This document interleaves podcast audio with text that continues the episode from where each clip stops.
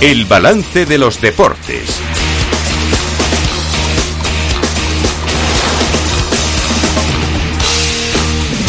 Paco Lloret, buenas noches.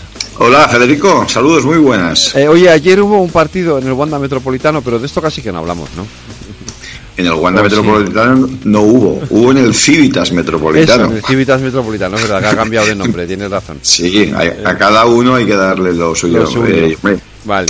Yo, creo- yo creo que es un partido que, que, fíjate, estaba mirando la estadística y el dato es el siguiente. Desde el año 2000, eh, desde el año 2000, en el campo del Atlético de Madrid, llámese a- antiguo Vicente Calderón, Wanda o Civitas Metropolitano, se han jugado 20 se ha jugado 22 veces este partido de Sí. liga. Eh, de esos 22 partidos, el Atlético de Madrid solo había ganado dos. El de ayer es el tercero. Madre mía. Había siete empates y el resto eran todo victorias del Real Madrid, que llegó a enlazar seis años seguidos ganando desde 2008 hasta 2013, ganando incluso por 1-4. O sea que para entender la magnitud de la importancia del resultado de ayer, tienes que eh, mirar la historia reciente y sobre todo ver eso, que ha sido el grandísimo dominador de ese derby y que ayer el Atlético de Madrid, que venía muy espoleado por la derrota de Valencia en la última jornada de liga, por el fiasco en la Champions en Roma en el último minuto con el gol del portero del Alacho, eh, ayer salió a por todas. Eh, yo intuía un partido, conociendo un poco eh, el estilo del Atlético y a Simeone, que iba a ser al asalto, ¿no? Y la verdad es que al, al Real Madrid le, le pillaron como se dice futbolísticamente, en fuera de juego, le sorprendieron por bandas, le ganaron la espalda y lo que es increíble es que le marcaran tres goles de cabeza y pudieron ser cuatro, ¿eh? porque hubo una que- de Mario Hermoso que dio en el larguero. Efectivamente. Tomás, eh, yo eh, del partido de ayer eh, empezaría diciendo, a ver, el Madrid, de todos los partidos de lo que va de liga, eh, tiene un problema fundamental y es que eh, nada más empezar el partido ya le marcan. Sí, es cierto. Es, bueno, esto va un poco, en fin, eh, esto solo he visto yo en Europa muchas veces, ¿no? Es aquello de al final vendrá el arreón y confían un poco en su capacidad para salvar los muebles eh, a la épica. Mm, ¿Qué quieres? Est- Esto yo creo que, que lo hemos visto en, en Champions en los últimos Sí. años, ¿no? Pero es cierto, el otro día, por ejemplo, la Real Sociedad hizo una primera parte en el Bernabéu impecable, pero eh, eh, es verdad que en las segundas partes, el Getafe mismo también Sí, lo sí. hizo o sea que son partidos que, que además siempre marca primero el equipo rival. El de El ayer ya Almería era otra- también. el Almería también, sí, en efecto, en, en Almería. Y, pero el de ayer era un partido diferente. Yo creo que el Atlético tenía muy claro que después de lo que le había pasado en Mestalla y en el Olímpico de Roma, eh, tenía que enmendar la plana. Para ellos es un partido muy especial. Y luego le salió el partido perfecto y sobre todo, fíjate, un ex del Real Madrid como Álvaro Morata se encargó de ajusticiar a, a su antiguo club y, y bueno, pues fue, eh, fue un triunfo más que legítimo, eh, con una intensidad como es habitual. Son partidos bravos, eh, difíciles de, de arbitrar. Creo que a Bellingham le perdonaron la roja a última hora y de todos modos creo que el Real Madrid en efecto tiene ese defecto que tú has apuntado y luego defensivamente vi Ese es el problema, la defensa. muchos de- sí, muchos despistes, esta es la realidad. Vi vulnerabilidad y esto esto se eh, bueno se vio se vio ayer fácilmente no en el Atlético a- quería destacar a Samulino que por banda izquierda rompió eh, a, su par y luego también el partido de bueno pues, pues de, Saúl que creo que estuvo muy bien. Bueno eh, en general fue todo todo el equipo el que rayó a un grandísimo nivel es verdad que hay, o sea, hay, eh, a mí me sigue sorprendiendo jugadores en el Madrid como Bellingham, pero claro, si el problema lo tienes en la defensa, la defensa es un colandero. Y esta mañana yo lo comentaba con un, con un, con un, con un aficionado del Atlético, me decías, es que eh, esto ayer era el Atleti, pero si ayer en vez del Atleti ser el Bayern de Múnich le mete 7-8. Eh, sí, realmente eh, la cara de bueno de que Zabalaga era era un poema porque se sentía muy muy desprotegido. Vi muchos desajustes y, y bueno pues eh, creo que este partido le puede hacer daño. Sobre todo bueno ahora viene una jornada intersemanal. Mañana vuelve la liga. Claro, mañana cierto. vuelve la liga, sí. En teoría, eh, el partido que le espera eh, en el Bernabéu es contra la, Unión Deportiva Las Palmas, que ayer consiguió su primera victoria eh, en casa, última hora, y con 10 contra el Granada. teóricamente es un partido asequible. Pero luego, ojo que viene el examen de Girona. Y yo quería destacar a este equipo que ahora mismo es colíder los mismos puntos que el Barça, ha marcado los mismos goles y bueno, es, una, es un equipo que da gusto y es el próximo eh, rival al que se medirá el fin de semana en Montilivi, campo donde el año pasado recuerdo, el Madrid conoció la, la, derrota en un partido que también alzó mucha polémica. La jornada de liga, aparte del gran derby que cerraba la jornada, hoy no hay fútbol en primera, pero sí, mira, ya te voy a dejar caer votando que en segunda división tenemos un, dos partidos con dos históricos, Zaragoza y Español, que son los primeros. Hay un Tenerife Español y un eh, Racing de Ferrol Zaragoza. Pero en primera también te destacaría, pues como cosa mm, importante, eh, en principio que equipos como el Sevilla no acaban de despegar, que empató sin goles, que el Celta para mí hizo un partidazo el sábado en el, eh, iba a decir en el Camp Nou, en Montjuic contra el Barça pero el Barça en 10 minutos levantó el partido. Fue algo increíble. Bueno, a ver, mañana que juega contra el Mallorca, a ver qué pasa. Bueno, claro.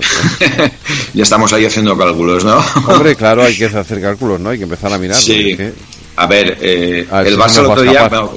Yo primero destaco al Celta. ¿eh? El equipo de Balaídos para mí hizo un partido fantástico. Pero estos partidos o los rematas o a última hora estás muy expuesto. Y el Celta eh, en algún momento perdonó demasiado. Y luego el Barça, mm, si mete un gol faltando 10 minutos, eh, con los descuentos que hay hoy en día, fíjate cómo los partidos a última hora pueden cambiar. Pero en efecto, mañana, nueve y media, tenemos Mallorca-Barça y por delante el Sevilla-Almería, que también es un partido muy, muy interesante, ¿no? Y bueno, para miércoles queda el Valencia-Real Sociedad, que tiene buena pinta, el partido del Madrid con Las Palmas, que es a las 7, Villarreal-Girona, también son dos equipos, aunque el Villarreal no acaba de despegar, que tiene, eh, bueno, para un... Eh, para los que tengan buen paladar es un partido de dos equipos que, que juegan muy bien. Cádiz-Rayo, eh, estos están en otro estilo de juego y para el jueves queda Celta a la vez, Granada-Betis, duelo andaluz y Osasuna, Atlético de Madrid en Pamplona. Oye, no dejamos el fútbol antes de irnos un momento al baloncesto, que también ha habido ligantes hace fin de semana. Eh, las chicas. Eh, parece que se empieza a calmar también un poquito las aguas. Hoy escuchaba, no sé si era Itana, decir lo de que era, es increíble que con la tensión que llevábamos encima jugáramos como jugábamos el otro día contra Suiza. No le falta razón, es verdad. Eh, y bueno, tienen partido, ¿no? Sí, jugaron contra Suecia en Suecia, perdón. Eh, sí, sí, jugaron contra Suecia eh, en Göteborg y ahora juegan mañana en Córdoba, en el nuevo Arcángel contra Suiza. Eh, Eso, y mañana es Suiza, es que me he liado yo. Mañana Suiza a las 9 de la noche. Sí, he oído la rueda de prensa, han hablado la entrenadora Monse Tomé, Aitana Bonmatí y también Mariona Caldente. Al final yo creo que también lo veníamos diciendo, es decir, has ganado un mundial y, qué quieres que te diga, Federico? Es como si hubieras pasado de puntillas, ¿no? se has conseguido un logro espectacular y todo ha quedado sepultado por, por, por, el escándalo, por las derivadas, por un conflicto político, todo el mundo ha entrado, eh, se ha generado una tensión tremenda y al final, sí, hoy para mí el titular de la que para mí es la mejor jugadora, eh, que es Aitana Bonmatí, es aquello de lo que queremos es ya jugar al fútbol y olvidarnos de todo lo demás. Yo creo que es necesario. Mm, estamos todos muy cansados y yo pienso en ellas, en lo que era un viaje a Suecia, jugar con esa tensión, eh, con un déficit de preparación, yo creo que, es un hándicap que tú te pones a ti mismo. Y bueno, vamos a ver mañana el ambiente, que yo creo que en Córdoba habrá una magnífica entrada y, la afición se va a bloquear, seguro, sí. Sí, seguro que será un partidazo, porque además yo creo que ya están con el ánimo muy eh, arriba, ¿no? Para, para, para ese partido mañana. Y, probablemente todo esto también le ha dado más visibilidad al fútbol femenino. o sea, a, lo mejor es un peaje que ha habido que pagar, pero bueno, esta es la, la De hecho, estamos muy pendientes, ¿no? De lo que, de lo que pase, ya no solamente fuera del terreno de juego, sino lo que pase en el terreno de juego, que eso es lo que importa, ¿no? En definitiva. Totalmente. Jamás se había hablado tanto, tanto, tanto, aunque desgraciadamente la espoleta que, que, que ha estallado Mm, ha sido la que ha sido, pero en fin. Y bueno, comentaba si ha empezado la liga de baloncesto. sí. Exactamente. Eh, bueno, mm, ha habido para mí el único resultado sorpresa fue el de Valencia, donde un equipo de la Euroliga, el Valencia Basket, perdió contra el Basket Girona. En Girona están que están que lo tiran, ¿eh? porque en fútbol y en baloncesto eh, ganó el equipo catalán 85-89. el Barça ganó cómodamente en el, el, gran partido de toda la vida contra el Juventud de Badalona. Y, eh, por ejemplo, bueno, el Real Madrid no tuvo dificultades para imponerse por más de 30 puntos, 31 exactamente, al Casa de Zaragoza. Victoria también eh, ajustada del Gran Canaria, de Bilbao Basket ante el Moraván Andorra y Vasconia que ganó fuera en su visita a Lugo ante el, ante el Río Breogán también cómoda victoria del Obradoiro por 20 puntos ante Palencia, que es debutante, el equipo palentino, debuta en la CB y también, bueno, pues lo, celebramos. Y también Granada eh, y Murcia protagonizaron el partido más espectacular, eh, porque superaron ambos los 100 puntos, 101-104, 3 arriba el equipo murciano. Y también tenemos jornada intersemanal, empieza el próximo miércoles y, bueno, mm, hay partidos eh, destacados, pero bueno, teóricamente no hay así ningún, ningún gran encuentro. Oye, eh, Paco, ya por terminar, ¿qué le pasa al Aston Martin de Fernando Alonso? Que no corre. Bueno, correr corre, pero no todo lo que debería. Bueno, depende. Eh, bueno, yo es que lo que creo, en el caso de Alonso, mm, al final un poco, no sé si decir que es un chiste, ¿no? Pero estamos todos siempre mm, preguntándonos qué le pasa al coche de Fernando Alonso, ¿no? El otro día quedaron octavos eh, y, bueno, en, en, Japón y, y, vamos a ver, mm, en principio los propios el equipo de ingenieros de, la escudería eh, ha reconocido que, hay problemas, ¿no? Y que más allá de quedar el octavo eh, no podían eh, no podían pasar, ¿no? Verstappen ganó, bueno, fácil, esta vez sí. Sainz, que había ganado en Singapur, acabó sexto y Alonso octavo, pero Dice, bueno, lo que dijo Alonso fue aquello de abrimos el DRS y el coche de delante se escapa, ¿no? Eh, y bueno, ha habido quejas, pero a mí al final eh, un poco es, mm, no sé qué le pasa siempre al coche de Fernando Alonso, pero siempre hay algún problema, siempre hay alguna dificultad. Pues eh, Pago Lloret, mañana más deportes, aquí en el balance, como siempre, cuídate. Hasta mañana, un abrazo. Mañana.